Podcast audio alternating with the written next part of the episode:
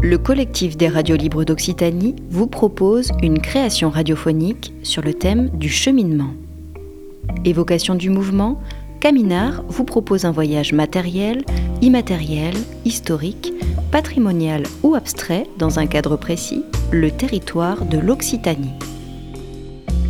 Fiction documentaire alliant des performances artistiques avec des auteurs, acteurs ou musiciens, Caminar est un projet du CRLO en partenariat avec la région Occitanie-Pyrénées-Méditerranée. Autant on emporte le vent, une émission proposée et réalisée par Divergence FM et Radio Campus Montpellier.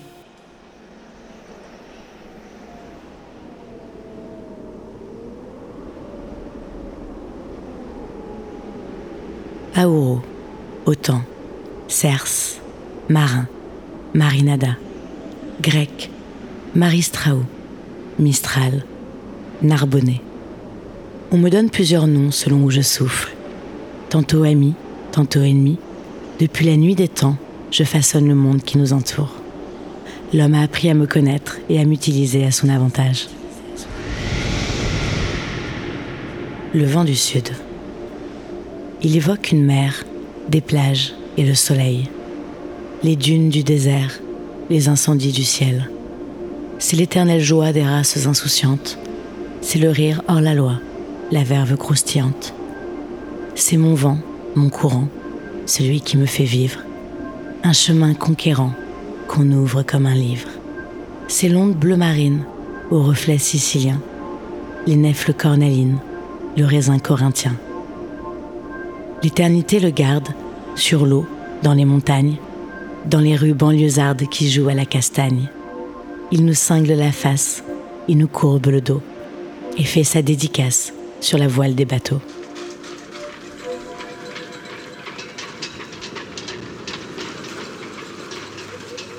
Mon périple commence par la mer, en pays de l'or, où je souffle sur les voiliers du port de la Grande Motte. Voile d'Oc, c'est euh, une, école de croisière que j'ai mis en place il y a deux ans maintenant, donc c'est situé à la Grande Motte. C'est effectivement une entreprise qui est récente et euh, j'ai voulu à travers donc, cette entreprise véhiculer, on va dire, euh, certaines valeurs qui me sont propres. Donc en gros, euh, Voile Doc n'est pas une école de voile, c'est-à-dire qu'on n'apprend pas chez Voile Doc uniquement la façon de se servir d'un bateau, mais on est beaucoup plus générique en intégrant tout le contexte navigation et prise en compte bien sûr des éléments météo, comme le vent par exemple. Si on reprend le, Larousse, le, vent c'est un écoulement d'air entre des hautes pressions et des basses pressions, voire euh, d'autres euh, possibilités concernant la, euh, la température. Mais euh, je dirais que ce qu'il y a de plus intéressant dans le vent, euh, c'est que si on reprend la définition, le vent c'est quelque chose qu'on ne voit pas, c'est quelque chose qu'on ne sent pas, c'est quelque chose qui, enfin, qui n'a pas d'odeur, c'est quelque chose qui n'a pas de couleur, c'est quelque chose qui donc est complètement euh, inexistant d'une certaine façon.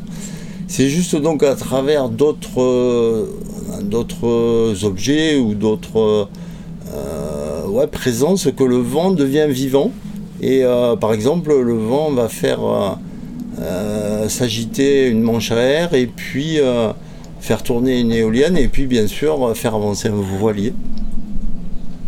On, a une forte dominance ici des vents d'ouest ou de, nord qui sont bien connus bien sûr de tout le monde, le Mistral, la Tramontane principalement, donc ce sont les vents dominants, un vent de nord-nord-ouest très puissants, très capricieux, euh, qui peuvent donc euh, très rapidement euh, évoluer vers quelque chose de violent. Il y a d'autres vents aussi, un qui s'appelle le marin, donc qui est un vent qui vient bien sûr de la mer, et un autre aussi qu'on reconnaît très facilement, et tout le monde râle après ça, quand le vent, le fameux Sirocco, a traversé la Méditerranée et charrié quelques tonnes de sable extrait du Sahara. Donc euh, c'est un vent qui amène euh, cette, ben, ouais, cette pellicule qu'on retrouve partout sur les voitures et aussi sur les bateaux. De sable fin, voilà, c'est un vent chaud et qui vient de la mer aussi. Je dirais que globalement, j'essaye d'être ami avec tout le monde, donc des fois, ça demande, ça demande certaines négociations. Mais je vais vous donner un exemple très précis. Là, aujourd'hui, sachant que vous veniez, j'avais consulté donc euh, mon ami, euh, mon ami Levent et je lui avais demandé si euh, pouvait faire un petit effort de venir jusqu'à nous près, près de ce bateau, donc avec des mains autour, et donc on peut arriver à, malgré qu'on soit dans le bateau, à entendre effectivement le vent. Et le vent, a, bah, de façon très, euh, très simple et très gentille, malgré, qu'il avait beaucoup de rendez-vous ailleurs, il a, accepté de venir et donc euh, de nous honorer de sa présence. Voilà, donc c'est signe euh, que j'ai que j'ai de bons contacts avec le vent. Et donc je préfère le traiter en ami, effectivement, qu'en ennemi. L'échelle de Beaufort, oui, c'est un, c'est un recueil, en fait, je dirais. Une échelle, c'est le mot qui va bien, qui a été mis en place par, euh, par donc, euh, un amiral il y a un certain temps, mais ceci nous intéresse peu. Par contre, c'est euh, quelque chose qui fait référence réellement dans le monde des marins et de la météo, puisque l'échelle de Beaufort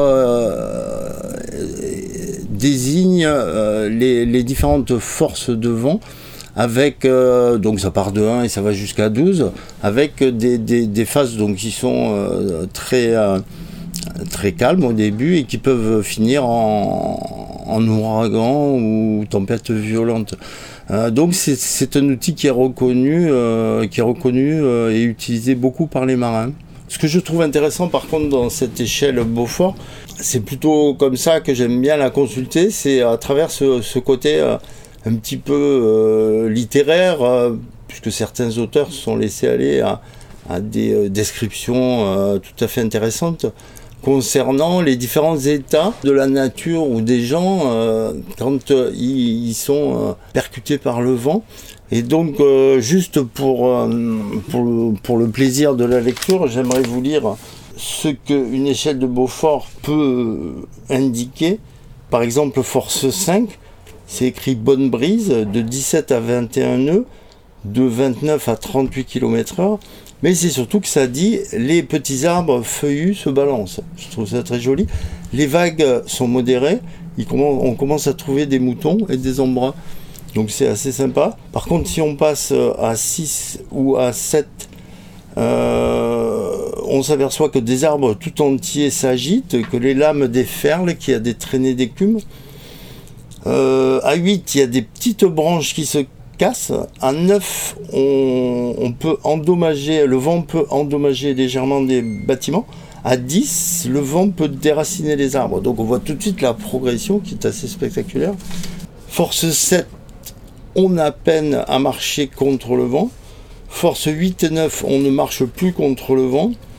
Et force 10 et 11, les enfants de moins de 12 ans s'envolent. Voilà, donc euh, moi, c'est mon rêve de voir un jour, par un gros coup de vent, passer hein, une flopée d'enfants comme ça, euh, euh, qui volent donc à tire d'aile, ce serait merveilleux. Il y a un jeu permanent entre le vent et, nous, les gens de mer, hein, puisque je parle de mon métier. Puisque donc il, il, se fait un énorme plaisir, le vent réellement, à être capricieux et donc à essayer de contrarier autant que possible tout ce qu'on avait prévu euh, de façon à ce que ça mette un petit peu d'animation dans la journée. Voilà, c'est euh, ce jeu-là, je dirais, qui fait que euh, notre métier n'est pas lassant, puisque donc on part le matin avec des prévisions, mais on sait très bien que deux heures après, ben, ça sera peut-être complètement autre chose, et donc sans remettre en question la, précision de, la météo. Juste donc, euh, certains vents, effectivement, sont très capricieux et peuvent, euh, et peuvent nous jouer des tours comme ça. Mais moi, je le prends comme ça, c'est-à-dire, c'est euh, jouer un tour, quoi. Tiens, on te fait une petite blague, débrouille-toi avec ça. Et, et, du coup, ben, ça nous permet de sortir tout notre attirail de, solutions techniques, parce que bon, quand même, depuis le temps, on est rodé, donc on, on, sait, on sait faire, on sait jouer avec le vent.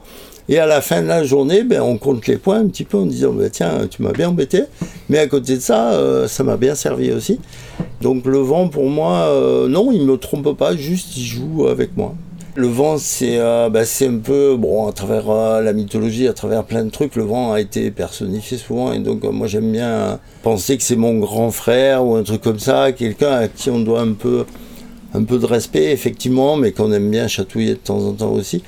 Et le vent, oui, c'est quelque chose, on ne plaisante pas avec le vent. Hein. Sur des prévisions météo euh, à la remonte, eh ben, on va pas aller, euh, on va pas aller euh, chercher la, la, confrontation, parce qu'en fait, on est sûr d'être perdant.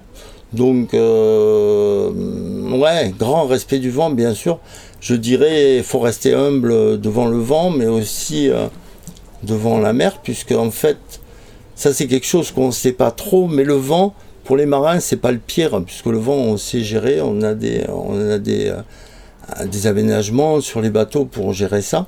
Par contre, ce qu'on gère pas du tout, c'est la grosseur de la mer. Évidemment, c'est lié. Au plus il y a de vent, au plus il y aura de vagues. Mais euh, les vagues, pour nous, sont des vrais dangers, ça c'est clair. Et euh, je dirais que la crainte, si on peut parler de crainte, c'est vraiment là qu'on l'a trouvé. Donc le matin, effectivement, c'est une espèce de rituel.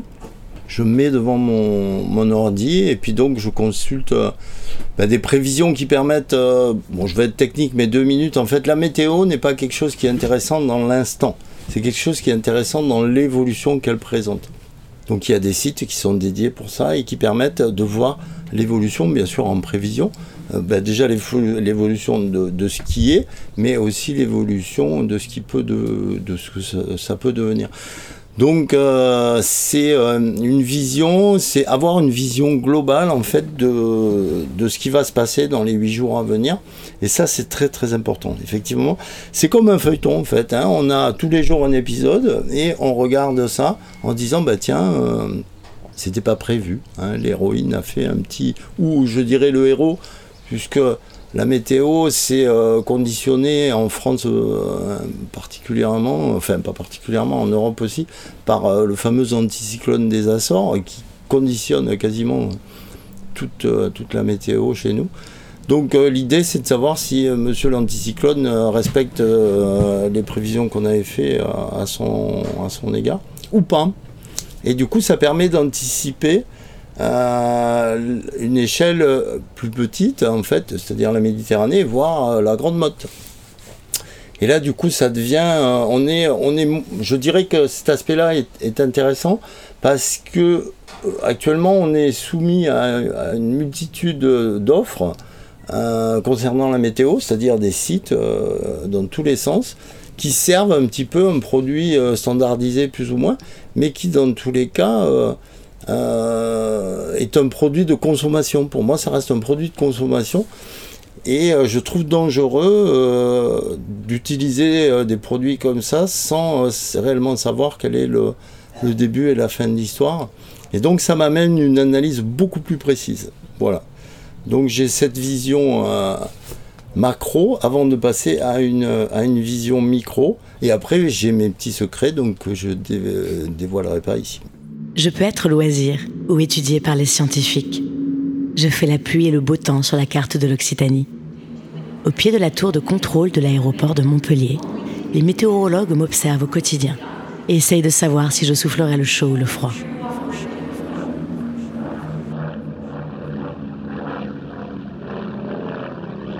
Roland Mazuri, euh, responsable du centre météorologique pour Météo France à Montpellier et Nîmes. Le vent, vaste affaire que le vent. D'où vient le vent? Qu'est-ce que le vent? En fait, euh, le vent, c'est une circulation des particules d'air. C'est assez simple comme ça quand on le dit, mais c'est les particules d'air qui bougent et dont on ressent les effets sur la peau et sur les, sur les bâtiments. Alors d'où vient le vent? Pourquoi il y a du vent? Eh bien, tout simplement, j'allais dire, mais c'est pas si simple que ça. C'est parce qu'il euh, y a euh, sur, euh, sur la Terre, sur le globe, des zones de haute pression atmosphérique où la pression atmosphérique est, assez importante, forte, et des zones où il y a des dépressions, comme on dit, des tempêtes, des zones où la pression atmosphérique est basse. Eh bien, les, les circulations de l'air se font entre ces mm, basses pressions et ces hautes pressions pour essayer d'équilibrer ce qui se passe sur la Terre, eh bien, l'air va circuler des hautes pressions, là où il y a beaucoup d'air, vers les basses pressions, là où il y en a moins. Mais ça serait simple si ça allait de la haute pression vers la basse pression, parce que vite fait, ça serait tout comblé, il n'y aurait plus de vent. La chose compliquée euh, sur la Terre, c'est que la Terre, elle tourne sur elle-même. Elle n'est pas euh, stable et elle n'est pas immobile. Et le fait d'avoir une Terre qui bouge en tournant sur elle-même en 24 heures, eh bien, ça va faire modifier les trajectoires de ces particules d'air qui vont pas aller des zones de haute pression vers les zones de, basse pression, mais qui vont s'enrouler autour de ces zones de basse pression et pas y aller directement. D'où les vents, et les vents sont d'autant plus forts que la différence entre une basse pression et une haute pression est élevée. Donc les vents sont faibles quand on est dans une zone de haute pression, les vents sont beaucoup plus forts lorsqu'on se rapproche des basses pressions parce qu'il y aura beaucoup plus de mouvements d'enroulement des particules d'air autour de ces basses pressions. Les vents peuvent être caractérisés par la direction d'où ils viennent. C'est souvent comme cela qu'on parle en, météorologie, même dans nos bulletins météo. C'est le vent qui vient du nord, qui vient du sud. Donc la direction d'où vient le vent donne des caractéristiques à ce vent. Euh, dans le nord de l'Europe, on parle de la bise pour le, vent qui vient du nord parce qu'il est très froid et notamment ça arrive l'hiver. Sur les régions méditerranéennes, on peut parler lors des épisodes euh, de, chaleur de vents qui viennent de l'Afrique du Nord, du Sahara, le sirocco, le simoun. En fait, c'est du vent, des particules d'air qui viennent de ces, euh, de ces régions très chaudes. Donc on peut distinguer les vents suivant la direction d'où ils viennent. En Occitanie, on a plusieurs vents bien connus. On a ce qu'on appelle le Mistral et la Tramontane, qui sont en fait le même vent. C'est-à-dire c'est du vent qui vient du nord, du nord-ouest, et qui passe au-dessus du massif central et qui arrive sur nos régions de, l'Occitanie. Lorsqu'on se rapproche de la vallée du Rhône, on appelle ça plutôt du Mistral, qui est assez fort parce que c'est du vent qui s'accélère entre le massif central et les Alpes, entre deux reliefs importants, il y a accélération du vent, on parle de Mistral. Lorsqu'on est entre les Pyrénées et le massif central et la montagne noire, euh, on parle de tramontane, parce que le vent a tendance à passer au-dessus de la montagne ou traverse la montagne. Donc on parle de tramontane dans le Roussillon, dans le Languedoc occidental, dans l'Hérault. Euh, dans l'Aude, on préfère parler de cerce. C'est le même vent qui vient de l'ouest et qui est relativement sec, qui donne souvent du beau temps. A contrario, on a d'autres vents que l'on connaît bien. On connaît le vent d'autant, euh, de Toulouse à, Carcassonne notamment. C'est du vent qui vient de la mer, qui vient de, de la Méditerranée, qui est souvent chargé d'humidité. Donc c'est plutôt de la pluie qui l'amène ce vent. Alors comme c'est du vent qui vient de la mer, dans les départements qui bordent la Méditerranée, on appelle ça plutôt le marin. C'est du vent qui vient de la mer, qui vient du sud ou de l'est. Et c'est ce marin qui est souvent chargé d'humidité, qui peut provoquer euh, également des épisodes de forte précipitation, parce que la Méditerranée est souvent assez chaude. Alors j'ai parlé du marin, il y en a d'autres qui parlent du grec aussi, du vent qui vient de Grèce. On appelle le grec, en fait c'est du vent de sud-est chez nous. Donc vous voyez, on a différents noms qui en fait expriment la direction d'où vient le vent. Et ces vents ont des caractéristiques différentes. Les uns sont secs et plutôt chauds, les autres sont plutôt humides et assez frais.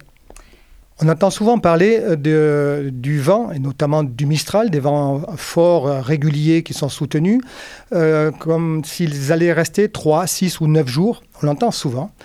Alors comme on l'entend souvent, on a fait des études statistiques, bien entendu, sur notamment les stations de mesure qui, connaissaient ce, type de vent, à Avignon, à Montélimar pour le Mistral, sur Narbonne, sur Le Cat, du côté de l'Aude aussi, là, où il y a de la tramontane très forte. Eh bien, ce, type de dicton est pas forcément, alors là je vais faire des, déçus, mais pas forcément euh, euh, vrai au niveau statistique. On a autant de fois de nombre de jours que de vent de Mistral de 4 jours, de 5 jours ou de 7 jours en fait, souvent quand il débute, c'est vrai qu'il ne débute pas une seule journée, on, l'a au moins pendant deux ou trois jours. Donc de trois jours, on le retient parce que souvent c'est une petite période de, Mistral tramontane derrière une perturbation pluvieuse, ça dure deux, trois ou quatre jours. Donc les gens retiennent trois jours, mais c'est deux, trois ou quatre. Et puis après, lorsqu'il est bien établi, eh bien, on a autant de fois euh, les, cinq jours, les sept jours, les huit jours que les six jours, les neuf jours. Donc j'allais dire, on ne retient pas trop les six et neuf jours. On peut retenir les trois jours, c'est pas totalement faux. Pour mesurer le vent, en, météorologie, en climatologie, on a euh, des outils ou des instruments assez classiques. Une girouette, comme n'importe qui peut en avoir sur le toit de sa maison. Une girouette, eh bien, euh, elle indique la direction d'où vient le vent. Ça peut être euh, le petit coq qui, euh, qui, qui, tourne suivant la direction du vent. Nous, on a une girouette un peu plus élaborée, mais c'est la même chose. La flèche de, de cet instrument se, se, se met ou indique la direction d'où vient le vent. Ça, c'est pour la direction d'où vient le vent. Et la force, on la mesure avec un anémomètre. Anémo, comme quelque chose d'animé, c'est-à-dire qui, qui s'anime.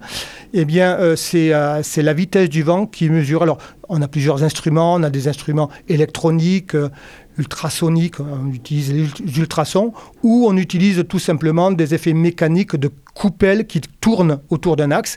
Et plus ça tourne vite, plus le vent est fort. Donc on détermine la force du vent à partir du nombre de tours que ces coupelles font euh, lorsqu'elles sont euh, soumises au vent. Les mesures de vent euh, que l'on fait sont toujours dans les stations météorologiques.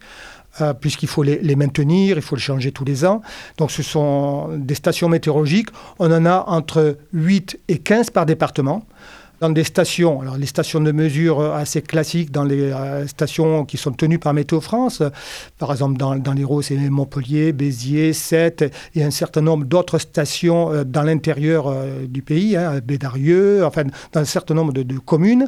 Pareil, dans chaque département de l'Occitanie, le nombre de stations automatiques voilà, euh, varie entre 8 et 15 en général, ce qui fait qu'on a un, bon maillage, un bon réseau de mesures, même si on ne mesure pas le vent dans toutes les communes, ce qui peut poser parfois des problèmes lorsqu'il s'agit de faire des attestations de vent violent pour les assurer, pour les assurances, puisque euh, on ne dispose pas toujours de, de, points de mesure à proximité d'un sinistre lorsque le sinistre est dû au vent. Alors la région est soumise à, ces différents vents. On a, évoqué les Mistral, le Tramontane, le Marin. Euh, s'agissant du euh, Mistral et Tramontane, qui sont les vents les plus courants, c'est les vents de nord-ouest, les vents qui amènent du beau temps chez, nous, et c'est assez fréquent quand même en Occitanie, heureusement. Eh bien, euh, on peut dire qu'il y y a des régions prédisposées à avoir du vent sinon fort, en tout cas soutenu et souvent au cours de l'année, ce sont euh, bien les fameux couloirs entre les reliefs. Les couloirs entre les reliefs, et eh bien, du côté euh, de l'ouest de la région, c'est entre Toulouse et, Narbonne, où on a tout le couloir qui est soumis à la fois à la tramontane et à l'OTAN qui viennent de, la mer. Et c'est un couloir où il y a un resserrement entre le relief des Pyrénées et des Corbières d'un côté, au sud, et le relief du Massif central, plus au nord, euh, les monts de la Cône, euh, qui, euh, qui resserrent en fait le territoire et qui font accélérer les vents dans toute cette partie Toulouse, Castelnaudary, Carcassonne, jusqu'à Narbonne, et en descendant sur euh, le Cat, sur l'Aude, jusqu'au Roussillon, Perpignan est une ville très très venteuse, comme, comme Narbonne, j'allais dire, en raison de ce relief particulier.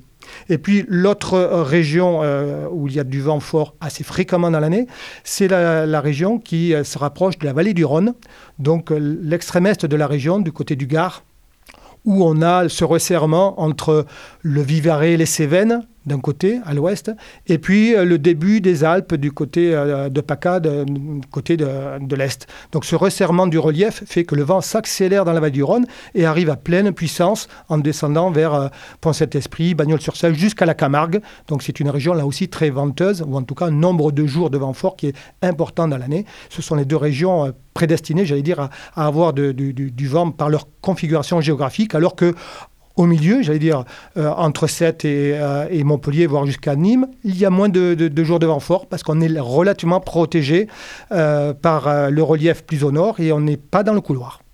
L'évolution climatique à venir, qui est si étudiée, on, a quelques, quelques bons indices sur, sur le réchauffement qui va continuer, certes, beaucoup moins sur les précipitations et j'allais dire encore moins sur le vent. Euh, on, a fait des études dans le passé pour savoir déjà si on était impacté par un changement euh, dans les vents en Occitanie ou en Europe occidentale, un peu partout. Ces travaux des climatologues montrent qu'il n'y a pas plus de tempêtes euh, venteuses, de tempêtes de vent maintenant qu'il y a 40 ou 50 ans. Euh, ça ne veut pas dire qu'il n'y en aura pas plus dans l'avenir, mais pour l'instant, on n'a pas de signe dans les 50 dernières années qui pourrait dire, bien euh, voilà, on commence à sentir les premiers effets de, plus de tempêtes ou moins de tempêtes, pourquoi pas. On n'a pas de, de, vrai indice. Alors, euh, l'autre chose, c'est, on ne sait pas ce, ce, que, ce, que, deviennent le nombre de jours de vent fort dans l'Occitanie, mais est-ce que les modèles climatiques à échéance de 2050 ou 2100 nous donnent des informations quand même?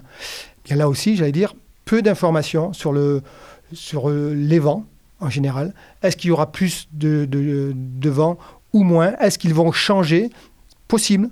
Mais on n'a pas de réponse toute faite à ces questionnements sur le vent. Ça ne veut pas dire qu'il n'y aura pas de changement, ça veut dire qu'on n'en sait pas grand-chose actuellement.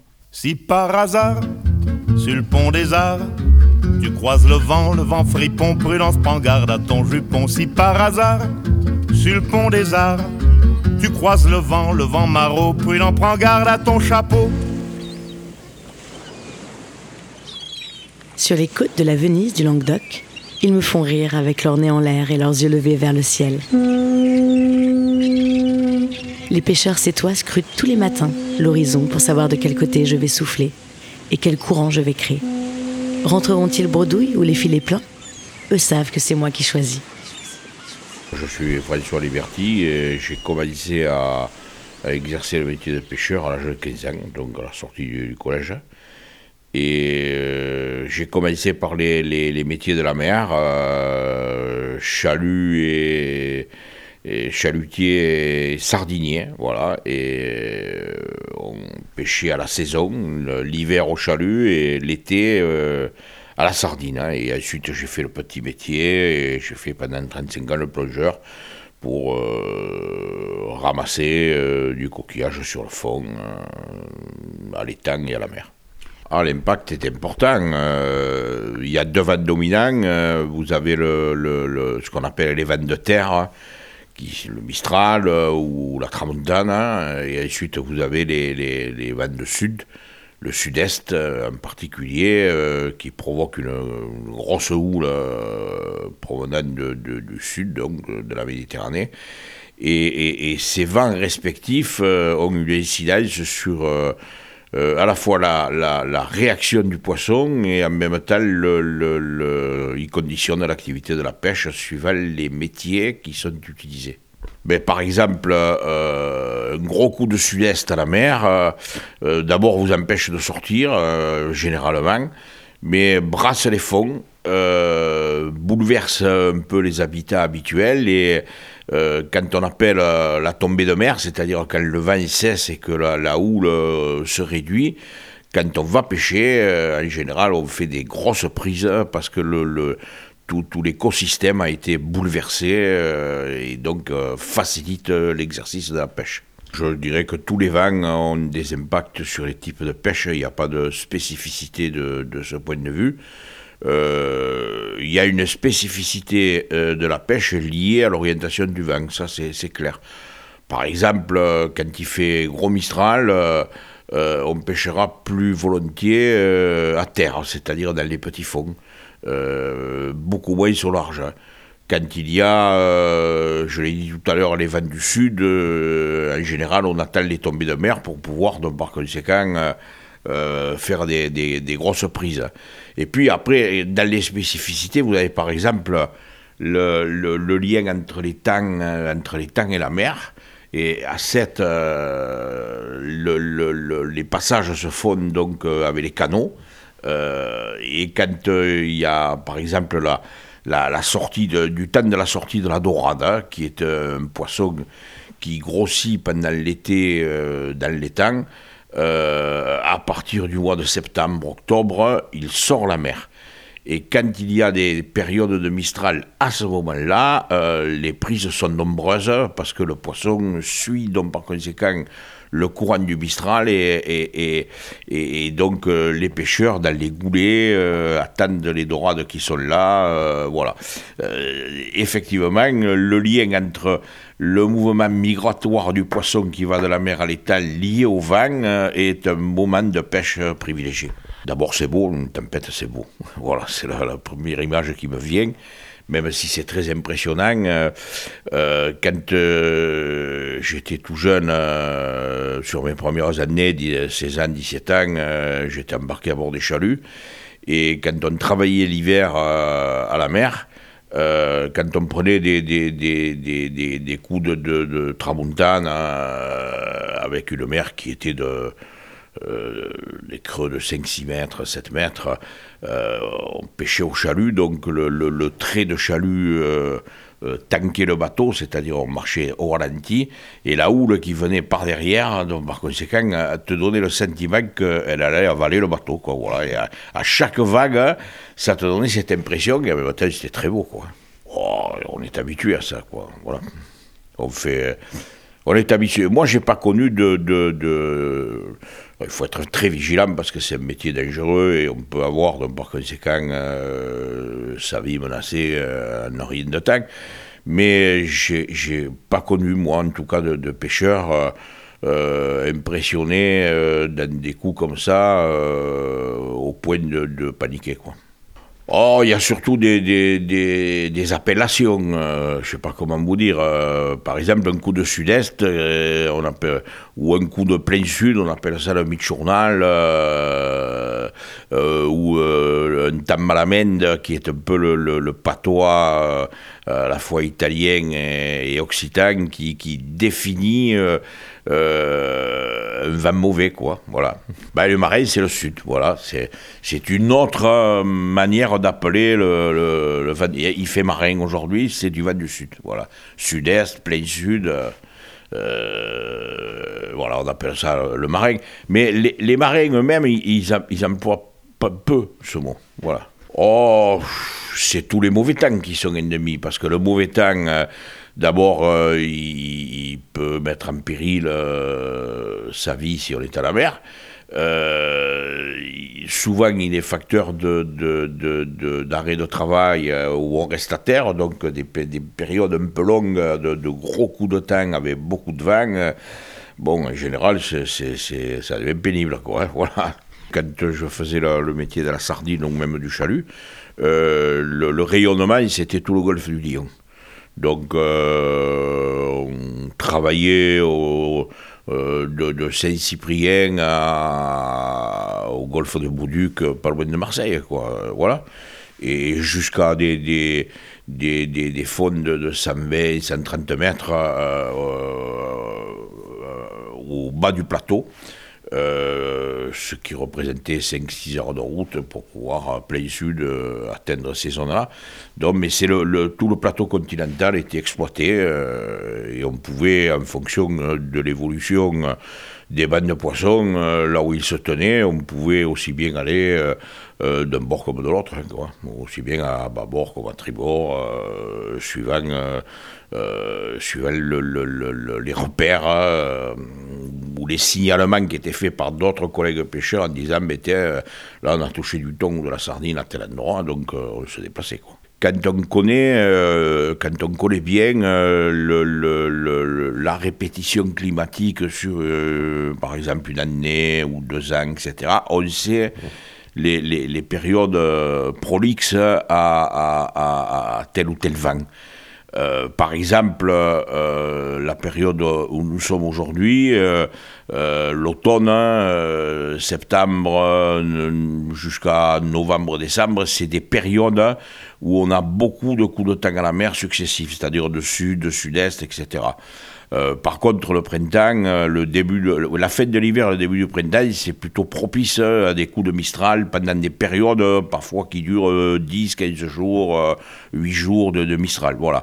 Mais j'ai pas noté, moi, de changement dans, dans cette évolution. Et puis, vous avez euh, la, période d'été, c'est nos alizés à nous. Euh, donc vous avez ce qu'on appelle le narbonnais, nous on appelle ça le, le, vin qui vient de, l'ouest, c'est le, le, lavech.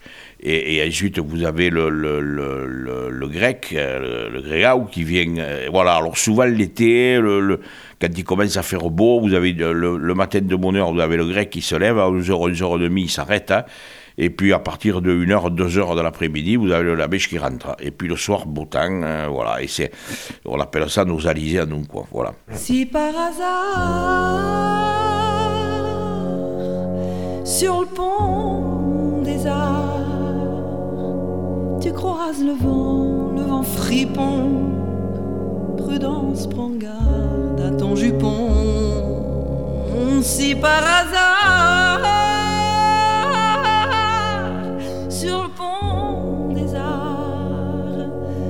tu croises le vent, le vent maraud. Prudent, prends garde à ton chapeau.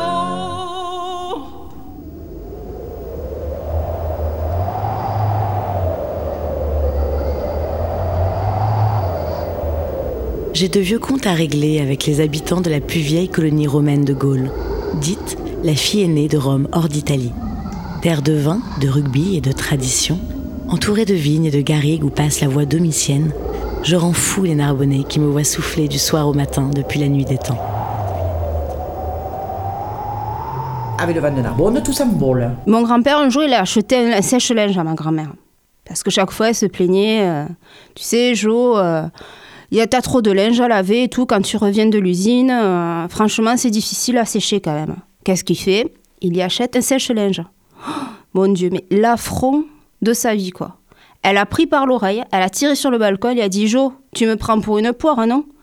Ici, il fait un vent à décorner tous les cocus du Languedoc et toi, tu m'offres un sèche-linge. Un matin que j'arrivais pas à dormir, je me suis levé pour aller au puces, au marché aux puces. Au départ, je me suis dit, je regarde en l'air, bon, il faisait encore nuit, le Zef, il va pas se lever aujourd'hui, c'est bon, je vais pouvoir dévaler. J'arrive là-bas, bien sûr, j'avais pris que de la vaisselle, que des trucs euh, hyper fragiles. Je vais euh, allonger mon établi, je remets l'autre verre, le vent se lève encore plus, 110. Deux verres posés, trois verres cassés. J'y comprends plus rien. Je commence à remballer, le vent fait le reste. Tout est remballé. Oh, Polo Oh, Il est là Regarde-le Allez, viens, viens par là, viens. Bonjour. Viens par là, viens par là. Eh Mais rentrez dedans, il aura moins, ça va. Rentrez dedans, là, et la pluie. Rentre Et dedans, madame, rentre je sais dedans, Polo. Et le vin, c'est dans le couloir, là, c'est un couloir de vin. Eh oui. Il va C'est aller par là de pris cet ce angle, il n'y a rien. Mais là, là, c'est un couloir, là, là, oui, là, c'est sûr. Et bon vent. Ça souffle, oui. Costaud. Et puis Et s'il va au stade, même s'il va au stade, là, euh, aux alentours, tu vois comment ça souffle aussi. Après, Ouais. bon, dans, dans l'arène même, non, mais dans le stade. bon. Ça saoule, c'est vrai, ça saoule. Ouais. ça- on ça part à gauche, on part à droite. hein. Le vent à Narbonne, il rend fou les gens, mais bon, quand tu vas dans une autre ville, il finit par te manquer. hein. Et si t'es pas content, ici, tu tournes le cul au vent. Je peux être marin, vent de mer en provenance de l'Est et du Sud-Est. J'amène l'humidité et les brumes côtières. Je peux me transformer en cerce, aussi connu sous le nom de narbonnais, vent de terre violent qui vient du nord-ouest et je souffle en moyenne 270 jours par an. Je chasse les nuages vers le large et amène le beau temps. Comme disait Canton l'Ancien, le vent cersus s'engouffre dans la bouche quand on parle. Il est si violent qu'il ébranle un homme armé et même un chariot chargé. Le château de Kéribus, en occitan Castel des Kerbus, en sait quelque chose. Perché sur la roche, à 728 mètres d'altitude, il domine le village de Cucugnan et fut un point de défense du pays cathare. Il surveille le massif des Corbières, la Fenouillède et la plaine du Roussillon. Les légendes disent que je le rends imprenable face aux assauts des armes ennemies. Je m'appelle Elisabeth Rouvière et je suis guide au château de Kiribus depuis 20 ans. Le château de Kiribus se situe au sud de l'Aude, euh, au nord des Pyrénées-Orientales, entre euh, Perpignan et Carcassonne, au sud des Corbières. Le- les premiers écrits qu'on a sur le château de Kiribus, c'est 1020. C'est un testament, c'est le testament de Bernard Taillefer, qui est comte de Bessalou. Plus tard, le château appartient au comte de Barcelone, puis au roi d'Aragon. Donc jusqu'à la fin du XIIe siècle, le château de Kéribus appartient au sud, plutôt à l'Aragon qu'à la France. Euh, le roi de France profite en quelque sorte de la croisade contre les Cathares pour mettre la main sur le pays et Kéribus est le dernier à tomber à la fin de la croisade en 1255. Et donc Kéribus, à ce moment-là, il appartient à la France et il surveille le sud, alors que jusqu'à maintenant, il appartenait à l'Espagne et il surveillait le nord. À partir de là, le roi de France le fait quasiment reconstruire entièrement pour avoir une forteresse imprenable. Et il devient forteresse de frontière. Il devient la forteresse la plus avancée sur la frontière de la France. Et il fait partie des cinq fils de Carcassonne, Kéribus, Aguilar, Peyrepertus, puis et Terme, avec le centre de commandement qui est Carcassonne. Ces châteaux sont utilisés quatre siècles, jusqu'au traité des Pyrénées, qui est signé en 1659. Puis là, ces châteaux sont abandonnés petit à petit. Il y a eu dix ans de travaux autour de l'an 2000. C'est surtout de la consolidation. On ne reconstruit pas, on ne sait pas exactement comment il était, à quelle période, mais beaucoup de consolidation. Et il y a encore eu de la consolidation tout l'hiver. Alors Kéribus est difficile d'accès quand il y a du vent. Ça devient une aventure de visiter Kéribus quand, il y a la tramontane. Si vous n'avez pas peur, ça vaut le coup. hein. Un jour de bonne tramontane, vous venez, vous allez voir, vous allez avoir des sensations. Il y a un couloir de vent. Les navigateurs disent un effet venturi. C'est-à-dire que le vent, pour passer la porte, accélère et on est quasiment projeté dans le château Pour en ressortir, eh bien, le vent ne veut pas qu'on sorte. Donc on est retenu dans le château. Il y a des cordes pour se tenir. On s'en sert, on s'en sert. Et même quand le vent est très fort, même à plat ventre, on n'arrive pas à rentrer. Et pour ressortir, quand le vent est vraiment très fort, on peut faire un petit jeu, c'est-à-dire que euh, on peut s'appuyer, se laisser complètement aller sur les rafales de vent à la porte et on tient. Il est bien évident que par grand vent, il est absolument impossible de monter et de se battre. Ça, c'est sûr. Et les défenseurs, eux, sont à l'abri des murs, donc ils sont protégés. Eux, ils peuvent tirer tout à leur aise. C'est le mieux conservé euh, de tous les châteaux de hauteur du pays Qatar. Là, actuellement, nous sommes dans la salle du pilier, cette salle gothique avec un pilier central et quatre croisées d'ogives qui est absolument majestueuse. Mais il n'y a pas qu'elle, on, a aussi des citernes, on a aussi beaucoup de traces de la vie dans, ce château et une vue euh, imprenable est un mot faible, une vue magnifique de la mer aux Pyrénées et sur les Corbières, une vue à 360 degrés du haut du donjon. Quand on est dans les salles et qu'il y a du vent, c'est un effet euh, auditif très très fort. On entend les rafales qui rentrent dans les salles et qui les traversent. À Cucugnan, nous avons un, moulin à vin, un moulin à farine et à vin qui est toujours en fonctionnement d'ailleurs. Hein. Quelquefois, il tourne. Et euh, il a été réhabilité en 2003 et tout le fonctionnement euh, est identique à, un moulin euh, médiéval et occitan.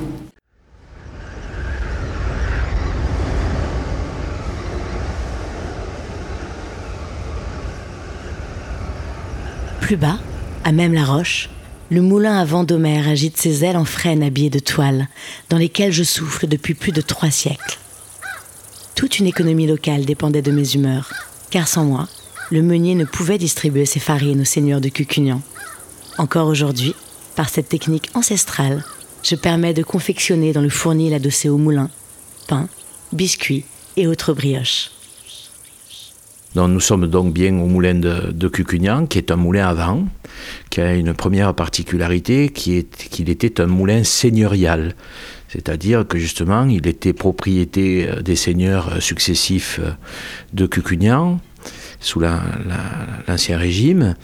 Et bien sûr, il servait à faire de la farine, mais il servait surtout, principalement, fonctionnellement, à prélever l'impôt. C'est-à-dire qu'il était interdit à quiconque de moudre, et le seigneur prélevait sur la farine, ce qui à l'époque même se disait prélever l'émoulement, qui a donné le mot en français émolument, on prélève sur la mouture.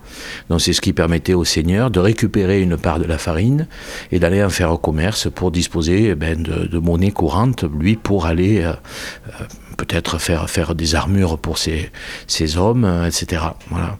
Donc on est à Cucugnan, on est sur un pog calcaire, hein. c'est une, espèce de, de grosse dent hein, qui pointe vers le ciel. Le, moulin est tout au sommet et donc euh, on est à un endroit d'ailleurs de l'aérologie, donc on est à un endroit où l'aérologie est très intéressante. Euh, c'est pour ça d'ailleurs qu'ils n'étaient pas idiots, qu'ils ont fait ce moulin-là exactement à l'emplacement où il fallait, etc. Il est très très bien orienté. On a une vallée qui dirige le vent bien sur le moulin. En plus, comme il est en haut de ce poc calcaire, il faut que la colonne d'air qui avance monte. En montant, elle le compresse, dont le vent accélère, etc. Ce qui donne des vents très très puissants, très forts, un petit peu chaotiques. C'est pour ça que le moulin aussi a toute cette assise. Et c'est un moulin qui a sûrement, vraisemblablement, produit beaucoup de farine, hein, qui était très fonctionnel. D'ailleurs, nous, on est là, grosso modo, depuis, euh, on va dire, une, bonne quinzaine d'années, et on le fait marcher très régulièrement. Les premières années, on l'a fait beaucoup marcher, puis un petit peu moins, puis ces derniers temps, ça dépend aussi de, des personnes qui travaillent avec nous dans l'entreprise, et de leur motivation, et de leur goût pour faire ça, et je dirais aussi de leur talent, parce qu'il faut euh, faire preuve de beaucoup d'abnégation, beaucoup de don de soi, être beaucoup à l'écoute, beaucoup en train de de percevoir les choses. Il faut faire beaucoup marcher son cerveau intuitif pour se servir d'un moulin à vent, puisque la première des choses qu'il faut dire quand même sur cette énergie éolienne, c'est que le vent, c'est non stockable Quand on a des moulins à eau, ben, l'eau est stockable, on fait des biefs et, c'est non régulable. Et donc on est directement sous l'emprise, l'emprise ou en tout cas en accord, en harmonie. On doit essayer de chercher l'harmonie avec les éléments.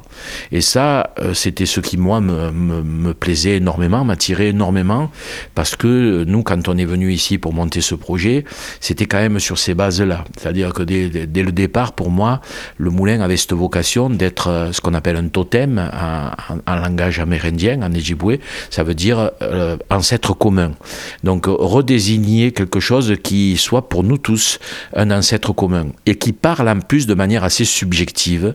Hein, et c'est ce que fait le moulin, c'est-à-dire que quand même j'y rentre avec une classe d'élèves de 15-16 ans, eh bien il y a le silence de suite parce que ça impose le respect. Alors ce qui impose le respect, on dit euh, aussi dans notre lexicographie que ça, mérite le mot de sacré. Je pense que moi j'écris volontiers moulin avec un M majuscule parce que je pense qu'il mérite le respect absolu, ce qui est le sens réel et littéral du mot sacré.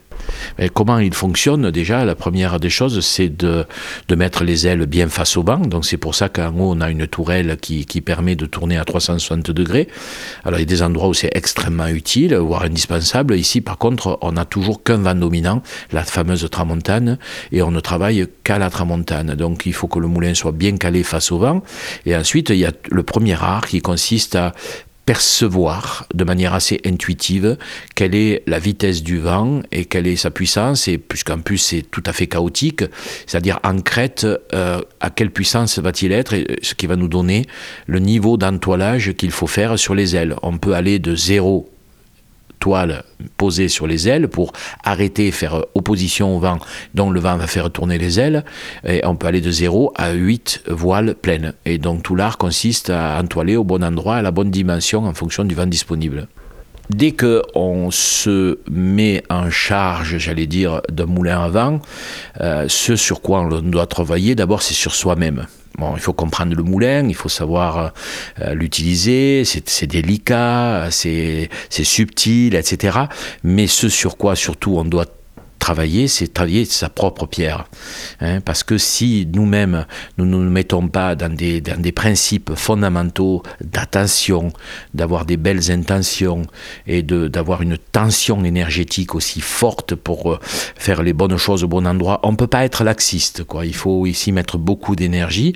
Donc dès qu'on est en capacité à rentrer sur le chemin euh, de bien travailler sur soi, le moulin va nous y aider. Moi, pour moi, le moulin, il a beaucoup plus la fonction euh, d'aggrader, d'augmenter le meunier que de faire de la farine, si je puis dire. Ça pourrait être accessoire, parce qu'à la limite, bon, dans l'état moderne, on pourrait mettre des petits moteurs électriques et faire tourner tout ça automatiquement.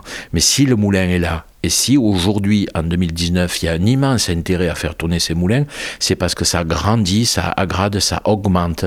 Et le moulin, pour moi, fait autorité. Des fois, des gens me voient passer en disant Ah, c'est vous le patron. J'ai dit non, le, le, patron, vous vous détrompez totalement. Déjà, ici, c'est pas moi. Le premier patron, c'est le moulin, parce que quand le moulin est en route, c'est lui qui commande. Et on est à son service. Et on retrouve toute la noblesse du mot servir, hein, du chevalier servant. Mmh. Et, et, servir, ça veut pas dire être se larbiniser, de non, servir avec noblesse, avec cœur, avec courage, avec attention, avec intention. C'est ça que nous apprend le moulin. C'est pour ça que j'ai voulu remettre moulin à vin en route, et étant persuadé d'ailleurs que la farine qu'il allait faire était une farine qui allait incarner tout ça. C'était vraiment ça mon travail, quoi. Alors les maîtres de Montmoulin, c'est un nom qui a été, euh, je dirais, particulièrement réfléchi. Je dis, je fais pas de jugement de valeur, mais en tout cas, ce qui est sûr, c'est qu'il a nécessité une longue et fastidieuse euh, réflexion. L'idée, pour moi, était d'essayer de, de pouvoir prétendre arborer une petite canne de maître d'œuvre, hein, comme celle de, de ceux qui ont lancé les grandes constructions, et de réunir autour du moulin autour du moulin un, ensemble de personnes dont on allait faire en sorte les aider, les stimuler, les dynamiser, les, euh, coacher, si je puis dire, etc., euh, pour leur donner tout le, le bon sens pour qu'ils puissent prétendre à une forme de maîtrise. Alors il va y avoir les, les gens qui maîtrisent la semence, des gens qui maîtrisent les phases culturales, les cycles des végétaux, des gens qui maîtrisent la moisson, des gens qui maîtrisent le- l'art du nettoyage, euh, du conditionnement et du stockage du blé, de sa conservation, l'art de la meunerie, l'art de la boulangerie au sens euh, de la panification, l'art de la viennoiserie, l'art de la, des pâtes, les pâtes alimentaires, voilà. Et aujourd'hui, on a en plus, ben, on a un maître confiturier, on en a deux même, pour faire euh, des fruits qui vont aller avec le pain ou que l'on va mettre dans des, des gâteaux de voyage, voilà. Et donc de réunir cet ensemble de maîtres autour d'un projet et autour d'un moulin. Et ça a donné le nom des maîtres de mon moulin. Je pense qu'il y a un lien, euh, pour moi, il est historique, il est même beaucoup plus de l'ordre de l'inconscient, du subconscient que du conscient. Bon, à l'évidence, déjà, ici, vous le voyez, euh, toute la partie du castrum, c'est-à-dire du château féodal, a pour la plupart été démontée pour récupérer des pierres et s'en servir, etc. Mais le moulin n'a pas été démonté. Donc ça veut déjà dire quelque chose de très fort. Alors que justement, je l'ai dit au tout début de, notre entretien, euh, on est plutôt, le moulin c'était la DGI, la Direction Générale des Impôts. Je suis pas sûr qu'aujourd'hui, si euh, il y avait un soulèvement populaire, la DGI soit le bâtiment le plus préservé. Donc ça veut dire qu'il y avait une notion de respect fondamental, bien sûr, parce que c'est un lieu nourricier, c'est la première machine de l'histoire de l'humanité, évidemment. Mais donc je pense que les gens ont toujours eu une très très forte considération pour leur moulin. D'ailleurs, nous-mêmes, nous ne l'avons pas traité, même s'il est privatif, nous l'avons pas traité comme un espace privé, il est ouvert, on peut y monter, etc. À une époque, on laissait tout ouvert, mais on a eu beaucoup de, de dégradation, donc maintenant on le ferme et on, fournit la clé à des gens qui, dont on voit qui est, etc. Et, et la plupart du temps, on essaie de monter avec eux, mais ça, c'est un autre, c'est pas toujours possible. Et donc, euh, les, les habitants aujourd'hui de Cucugnan, je pense, sont quand même tous très, très, très fiers au sens de la noblesse du mot fierté, une fierté légitime que euh, d'avoir ce, patrimoine qui est un patrimoine historique et qui est un patrimoine vivant en plus, puisque on peut venir là, on a eu des jours euh, dans les beaux jours là où on avait pratiquement toute la production qui était faite sur les farines du moulin. C'est assez extraordinaire. Et donc, comme on a une grosse collection euh, de blé, de variétés anciennes qui correspondent très bien aux capacités et je dirais aux puissances et aux forces de mouture de ce moulin, ben c'est c'est très intéressant à goûter, à comprendre, etc. Aussi en faisant abstraction de ce qu'on appelle les référents archétypaux. Quoi. Si on veut comparer le pain d'ici euh, à la baguette machin, ça va pas, ça va pas le faire.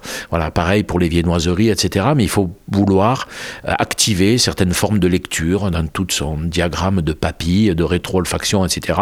Et de retrouver un petit peu euh, les choses qui ont le goût de ce qu'elles sont. Et, et c'est assez passionnant. Et il y a d'ailleurs beaucoup, beaucoup, beaucoup de gens que ça passionne. Et on en est très heureux. Oui, il y a de la fierté, je pense c'est le bon terme, mais je me, je me sens, et je sens que les gens qui travaillent avec moi ont ça de très fort en eux. On est grandi chaque jour, on se grandit.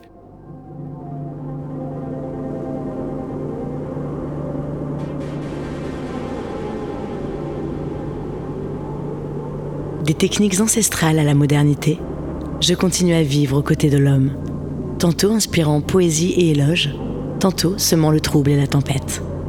Autant aimé que détesté, mais le plus souvent utilisé, je reste un des éléments indispensables à la vie des habitants d'Occitanie.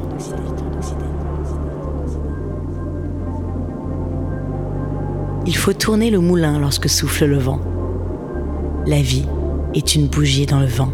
Qui sème le vent récolte la tempête. L'aventure est dans chaque souffle de vent. Autant en emporte le vent.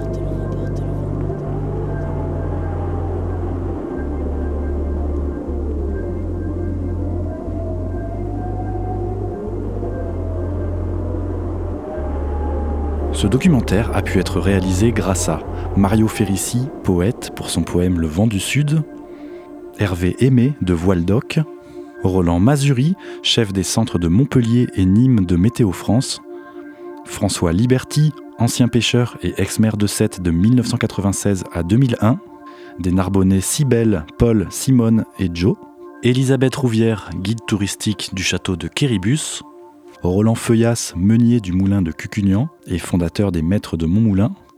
Voix off Marine Bohin. Montage Tom Martinez et Bruno Bertrand.